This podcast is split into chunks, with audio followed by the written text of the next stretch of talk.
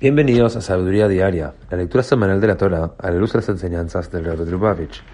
En la cuarta lectura de la parasha de Re'e, Moshe instruyó al pueblo judío en lo relativo a los modos de diferenciarse de los demás pueblos para permanecer fieles a la misión divina.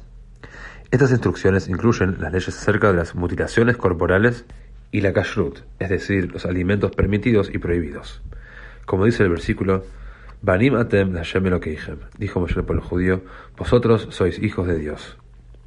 En el Kotesijot, tomo 3, el Rebbe nos enseña que en palabras de Rabbi Israel Baal Shem fundador del Hasidismo, para Dios todo judío es preciado, como lo es para los padres en edad avanzada su hijo único. De hecho, más preciado aún. Dios creó el mundo en aras del pueblo judío y se entiende por esto que no es solamente en aras del pueblo judío como un todo, sino también en aras de cada judío tomado individualmente.